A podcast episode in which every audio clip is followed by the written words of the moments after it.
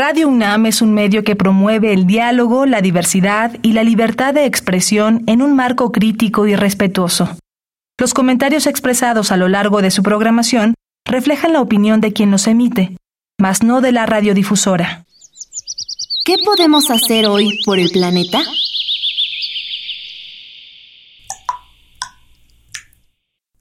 Revisa constantemente las instalaciones de agua de tu casa y reporta las fugas en caso de hallar alguna. Un buen indicador de que algo no anda bien son las manchas por humedad en paredes y techos. Cuidando el agua, también cuidas tu hogar. Habitare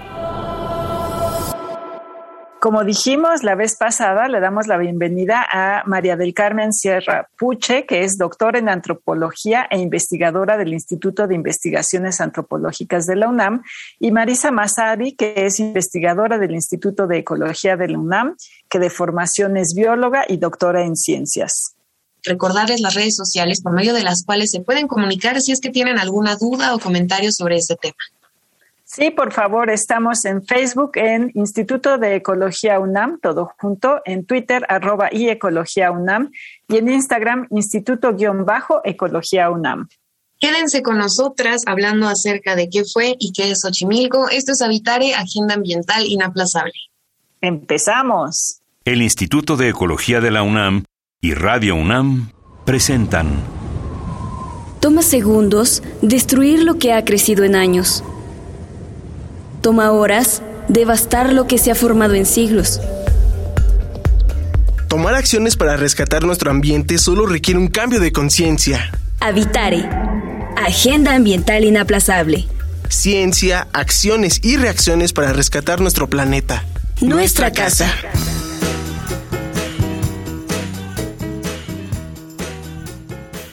Gusto que continúen con nosotras en esta emisión de Habitare. Me gustaría preguntarle, doctora Marisa, eh, ¿qué otros reconocimientos en cuestión ambiental tiene la zona de Xochimilco y por qué es relevante que le conozcamos y sigamos apoyando su reconocimiento? Pues Xochimilco tiene tres denominaciones internacionales y dos nacionales. Desde 1971 es un humedal de importancia internacional. Hay una convención que se llama la Convención Ramsar. Es un sitio en Irán donde se firmó un acuerdo internacional que promueve la conservación de humedales y su manejo eficaz. Humedal es cualquier cuerpo de agua que tiene menos de 6 metros de profundidad y podemos hablar de marismas, de pantanos, de arrecifes, eh, y Xochimilco es un sitio Ramsar, es un humedal Ramsar. En 1987 fue cuando la UNESCO nombró Xochimilco Patrimonio Natural y Cultural de la Humanidad. Y en 2017 se le denominó Sitio Importante del Patrimonio Agrícola Mundial por la FAO. Esto, ¿qué quiere decir? Que tenemos un patrimonio tangible, lo que son las chinampas en sí, el sistema chinampero. Y tenemos un patrimonio intangible, ¿sí? O inmaterial, que es toda esta productividad que hay en Xochimilco. Estos son las denominaciones internacionales, que espero no perdamos, porque estamos en peligro de perder la denominación de UNESCO. ¿Por qué se da este peligro, doctora? Disculpe que la interrumpa, pero ¿por qué qué acciones o qué situaciones le ponen en peligro? Doctora Serrapuche. Bueno, el hecho de que la UNESCO haya puesto como característica fundamental para que Xochimilco sea patrimonio de la humanidad, pues es las chinampas. Eh, si desaparecen las chinampas, pues yo creo que la UNESCO este, va a tomar cartas en el asunto y va a decir, bueno, si no saben cuidar su patrimonio, ese es un tema fundamental en nuestro país.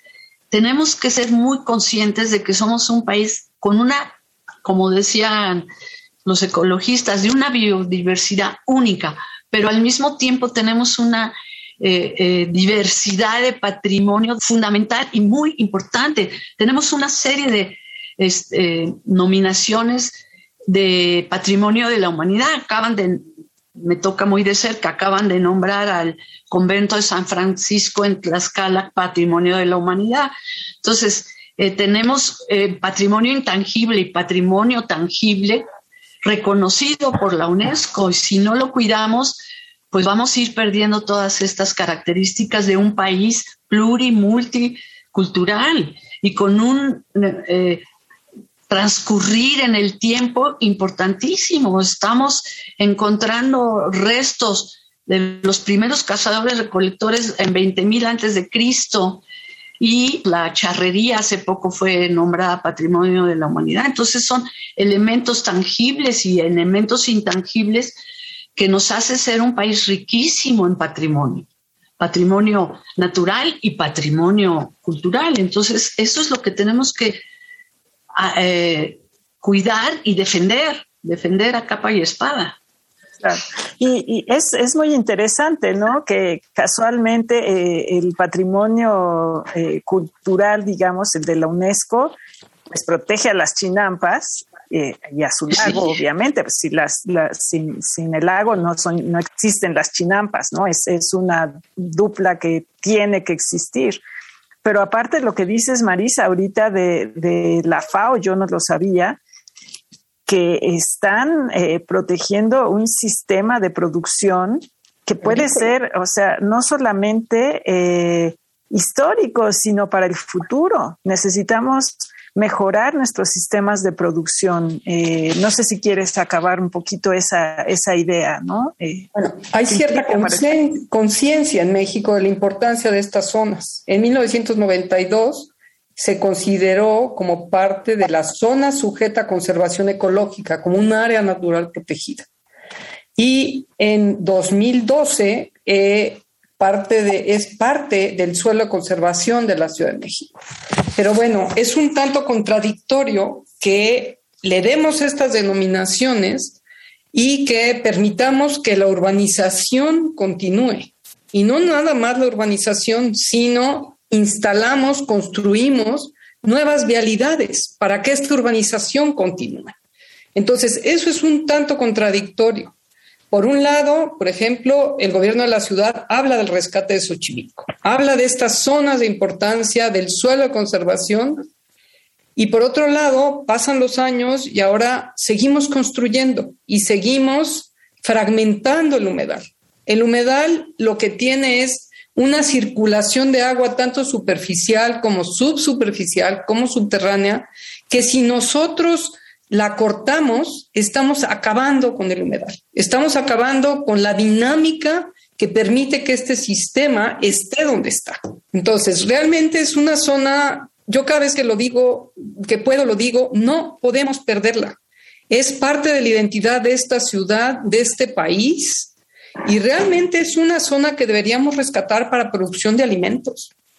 Y tenemos problemas de plagas, hay plagas en Xochimilco, hay problema de hundimiento, hay problema de calidad del agua. Si ustedes les preguntan a los productores, les dirán que tienen problemas de salinización de suelos, problemas de calidad del agua. Y yo creo que existen las tecnologías actualmente para ayudar a rescatar un sitio de esta importancia. Doctora Serrapuche, en su opinión, ¿qué haría falta para que la, el grueso de la población en México se involucre en el rescate, en el cuidado y el conocimiento de la, de la importancia que tiene Xochimilco, para que estas pérdidas de las cuales nos habla la doctora Mazari, pues que no ocurran en un futuro? Bueno, pues yo creo que hay instancias importantes que, como decía la doctora Masari, pues todas estas declaraciones y declaratorias eh, implican un compromiso de distintas eh, partes del gobierno.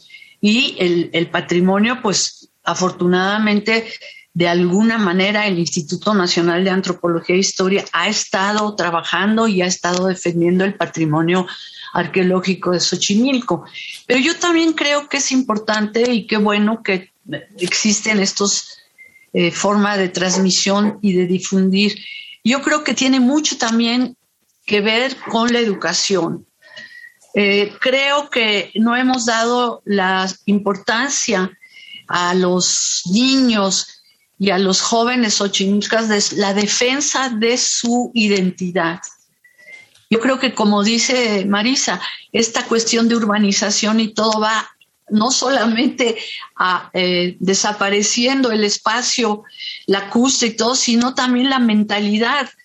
Eh, la, identidad de, las personas tiene que ser fundamentalmente eh, enriquecida con la educación y con la difusión de su patrimonio.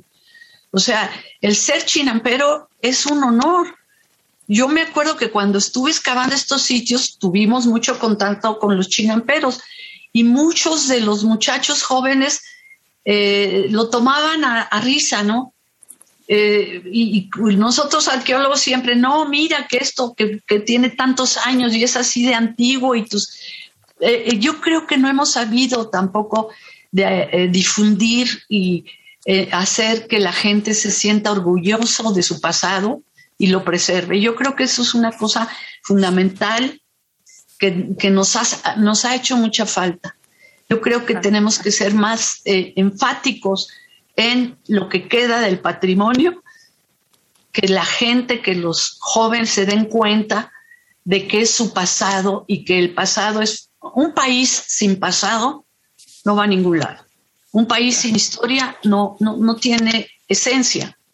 Entonces México es un país que tiene muchísima historia y no los jóvenes tienen que saber esta historia y este pasado y sentirse orgullosos de él. Hagamos una pausa para recordarles las redes sociales por medio de las cuales se pueden comunicar si es que tienen alguna duda o comentario sobre este tema. Sí, por favor, estamos en Facebook en Instituto de Ecología UNAM, todo junto, en Twitter, arroba y Ecología UNAM, y en Instagram, Instituto-Ecología UNAM. Bueno, yéndonos hacia el lado eh, del futuro, ¿qué, ¿qué, le recomendarías a la ciudadanía, Marisa? ¿Cómo se pueden involucrar? ¿Cómo se puede fomentar la preservación de, eh, de la zona?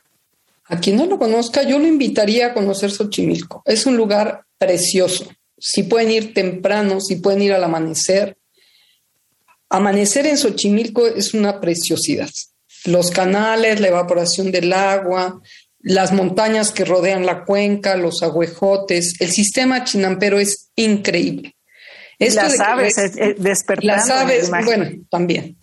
El sistema chinampero que implica un reciclaje de nutrientes del fondo de los canales, del sedimento que ponen en una cama, que permiten que se seque, que lo cortan, hacen un chapín, un cuadrito, en el cual en cada chapín están poniendo semillas específicas, permiten que crezca esta planta y esta plantulita la, la trasplantan al, a la chinampa es una preciosidad. De verdad que si no lo conocen, vale la pena culturalmente enterarse cómo funciona el sistema chinapero.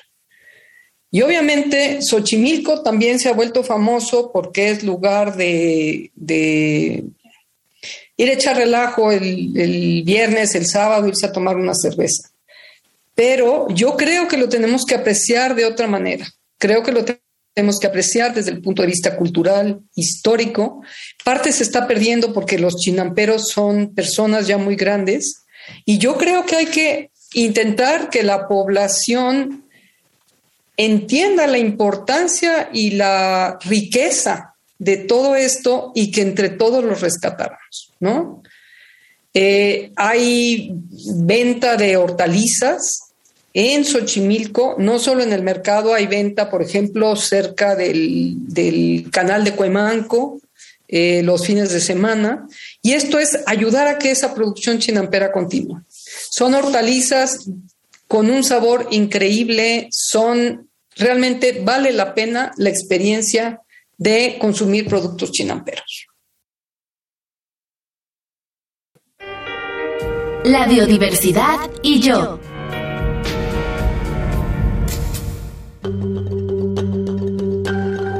Los ajolotes. Estos animalitos mexicanos con rostro sonriente, cuatro patas, una corona de agallas, aleta puntiaguda y textura lisa, solo pueden encontrarse de manera natural en los canales del lago de Xochimilco, en el extremo sur de la Ciudad de México, en donde la degradación de su hábitat los ha afectado. Los amistoma mexicano, en su medio natural, generalmente son de color oscuro, Comúnmente son negros, grises o marrones con tonos verdosos. En cautiverio se han mantenido variedades de ajolotes albinos y leucísticos, una característica genética parecida al albinismo, y son los típicos ajolotes rosados que vemos en algunas fotografías. Además de ser un icono cultural, hay ajolotes en cautiverio que se encuentran en laboratorios alrededor del mundo debido a que son un extraordinario modelo de estudio en el área de biología del desarrollo, pues posee procesos únicos de regeneración. De regeneración. Por ejemplo, se ha observado que si pierden una extremidad o su cola, son capaces de regenerarse en cuestión de semana. Este hecho llamó la atención de científicos de todo el mundo y es por eso que algunos han estado criando estos animales en el laboratorio e intentando descubrir los secretos de sus extraordinarios procesos biológicos para entender su funcionamiento. Estas investigaciones serán útiles pues permitiría entender cómo ocurre esa regeneración y su posible aplicación en los tejidos de los seres humanos. Recientemente se descubrió uno de sus secretos. El ajolote posee el genoma más grande que se ha secuenciado hasta ahora, pues posee 32 mil millones de pares de bases que conforman su ADN. Es 10 veces mayor que el genoma humano. El genoma de un organismo posee todas las instrucciones necesarias para que cada célula pueda funcionar. En el laboratorio de la doctora Eli Tanaka del Instituto de Investigación de Patología Molecular en Viena, ha logrado criar una de las poblaciones más grandes de ajolotes. Junto con su equipo, lograron desarrollar herramientas moleculares avanzadas que revelaron las secuencias de codificación de proteínas en el genoma del animal. Así, lograron identificar las células encargadas de reiniciar el proceso de regeneración y describir las vías moleculares que controlan estos procesos. Sin embargo, aún hay mucha investigación respecto al genoma de este animalito para identificar qué genes son los responsables de estos procesos.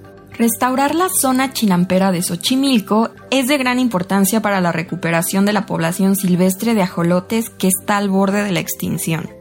Conservar a las poblaciones naturales de ajolotes es de suma importancia, pues además de ser endémicos, son animales con características únicas que los convierte en uno de los animales más fascinantes de México.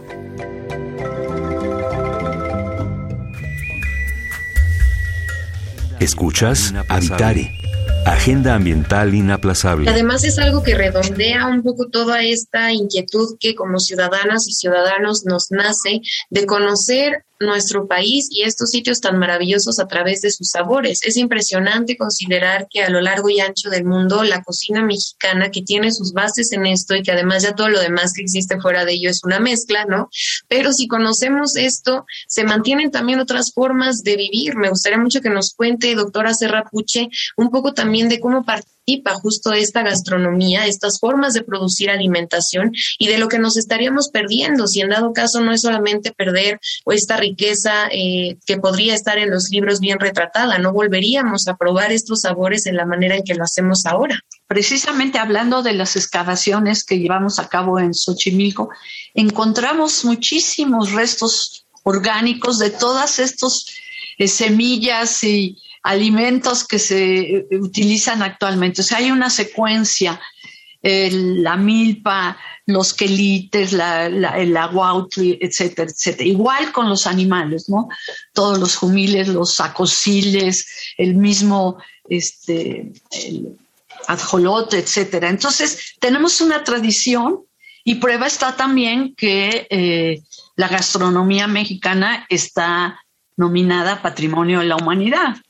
Entonces, eh, somos un ejemplo en ese sentido de un largo transcurrir de alimentos que nos recuerdan siempre que estemos comiendo una tortilla, pues debemos de pensar que esa tortilla tiene miles de años en ese sentido. O sea, el, cultivo del maíz se dio en 7000 años antes de Cristo y luego la tortilla se inventó eh, en 200 después de Cristo y hemos estado comiendo tortilla, frijol, calabaza y chile, que son los productos típicos de una milpa, durante siglos. Entonces, toda esta idea, eh, no, ahora los jóvenes como que hasta les da vergüenza comerse una tortilla, ¿no? Yo no entiendo. Es como el mezcal y el tequila, pues son productos fundamentalmente mesoamericanos con un origen y con una tradición importantísima. Entonces, creo que ustedes jóvenes deben de reconocer en ese sentido la riqueza de todo esto y eh, defenderlo y sentirse bien, sentirse orgullosos de tener esa tradición. No en todas partes del mundo se tiene una larga historia como la que tiene nuestro país. Y en este sentido que me comentabas de la alimentación, ¿no? Claro, y, fomentando eh, de alguna manera también eh, que se acerquen a, verlo, no solamente desde la perspectiva cultural, sino también desde la perspectiva ecológica y, arqueológica, eh, digamos, ¿no? Que aparte de ser un lugar hermoso, pues hay mucho que aprender, como dices, ¿no? Entonces, eh, vuelvo yo a esta, esta pregunta, ¿qué nos puede enseñar para el futuro eh, la, milpa? Estamos eh, teniendo este gran problema de los sistemas de producción intensivos que nos están, pues, a lo mejor llevando al camino equivocado. ¿Qué se podría rescatar del aprendizaje de la milpa y de la misma eh, Chinampa. Marisa, tú quisieras aportar un poquito por ahí hacia la sostenibilidad, ¿no? Como sistema agroecológico es de los sistemas más sostenibles del mundo. Y lo fue en el pasado y lo estamos perdiendo. Entonces, ahorita uno de los grandes problemas de la humanidad es de dónde vamos a obtener alimentos para todos los habitantes que estamos en este mundo. Y esta es una zona muy productiva ha sido históricamente una zona muy productiva y la estamos perdiendo. Entonces, estos servicios ecosistémicos que nos provee Xochimilco, agua, alimento, clima, vaso regulador, todo esto es lo que perderíamos si perdemos Xochimilco. Además es aterrador, pareciera una historia de terror realmente, Clemen, escuchar eso, porque como dicen, hemos asociado durante muchísimos tiempos, yo toda mi vida, el, el ir a Xochimilco con este descubrimiento cultural, ¿no? Y acercarse y ver todo lo que tiene para ofrecer. De pronto pareciera la imagen de una fiesta y pensar que esa fiesta de la noche a la mañana se apaga, o mejor dicho, casi casi se incendia, con esa gravedad es lo que tenemos de frente, es aterrador. Y yo pensaba ahora también con lo que decía doctora, que por supuesto que quienes se dedican al estudio, al estudio de esta zona, a conocer qué fue, qué es actualmente Xochimilco y qué podría ser en un futuro, de pronto debe ser un poco, no sé si calificarlo como decepcionante, el saber que muchos esfuerzos de conservarlo pues se pierdan a lo mejor en, eh, con las ciertas acciones que las personas hacen a veces sin querer. Me gustaría mucho saber usted eh, pues cuál es la esperanza quizá que, que encuentra en la defensa y conservación de Xochimilco. La esperanza es conservar esta zona, es no perderla, es no seguir construyendo, influyendo de manera negativa, fragmentando la zona, porque estamos desapareciéndola poco a poco. ¿Quieres agregar algo, Mari Carmen? Pues eh, volviendo a lo mismo, yo creo que también es importante esto que están haciendo ustedes de difundir y explicar qué es Xochimilco para, para que la gente joven, yo le dejo en las manos a los jóvenes el futuro de Xochimilco. Yo creo que hay que aprender a, volver a, esto, a disfrutarlo, a entenderlo, a saber de dónde viene. Y pues el futuro son ustedes. Entonces, ahí se los dejo. Bueno, yo diría que nos lleves de la mano. Bueno, si yo me considero joven, que no soy. hablando, eh, hablando por Mariana, ¿no? A mí me parece que es fantástico tener estas, estas historias eh, que nos cuentas y, que podamos eh, caminar juntos para, para, buscar un Xochimilco mejor y un mundo mejor, ¿no? Hablemos muy, este, muy románticamente, pero me, me parece que, que, es lo correcto. Así es, finalmente es el mensaje con el que podemos eh, redondear todo esto. ¿Qué fue que es Xochimilco? ¿Qué será? Es un reflejo también de lo que decía la doctora Serrapuche. Si estos lugares se van perdiendo, vamos perdiendo nuestra historia y entonces, ¿qué nos queda? ¿Quiénes somos y hacia dónde vamos? Es algo de pronto pareciera muy volado, no muy filosófico, pero es real y en manos de quien esté, yo creo que todas y todos tenemos oportunidad de, participar. Tan solo ustedes escuchando este habitar ya están haciendo mucho más de lo que llevamos haciendo algunas personas durante tanto tiempo, ¿no? Lamentablemente el tiempo de este habitar se nos ha acabado, Clemen, pero el tema de Xochimilco no solo es importante, sino parece que no se agota.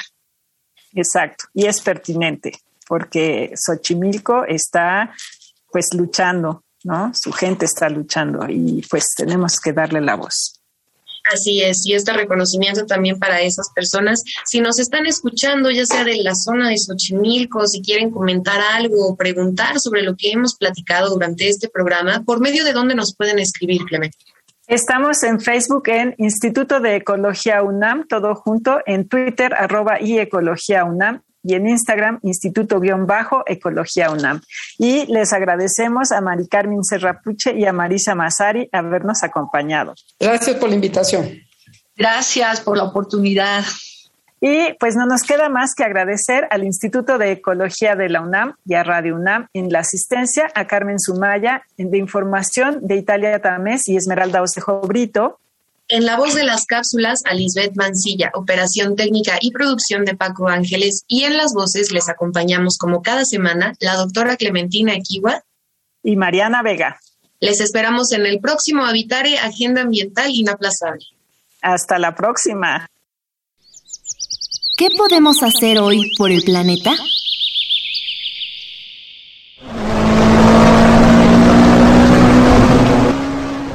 El mantenimiento de un automóvil es una gran responsabilidad. Cuídalo sin dejar de cuidar al ambiente. Cuando tengas que llenar aceite, anticongelante o líquido para frenos, procura que estos no caigan al drenaje y si necesitas desecharlos, infórmate sobre empresas que reciben estos materiales para su correcto manejo. Visita ecología.unam.mx para obtener más información sobre el tema de hoy. Y si quieres escuchar todas nuestras emisiones, entra a radiopodcast.unam.mx. Radio UNAM y el Instituto de Ecología de la UNAM presentaron Habitare, Agenda Ambiental Inaplazable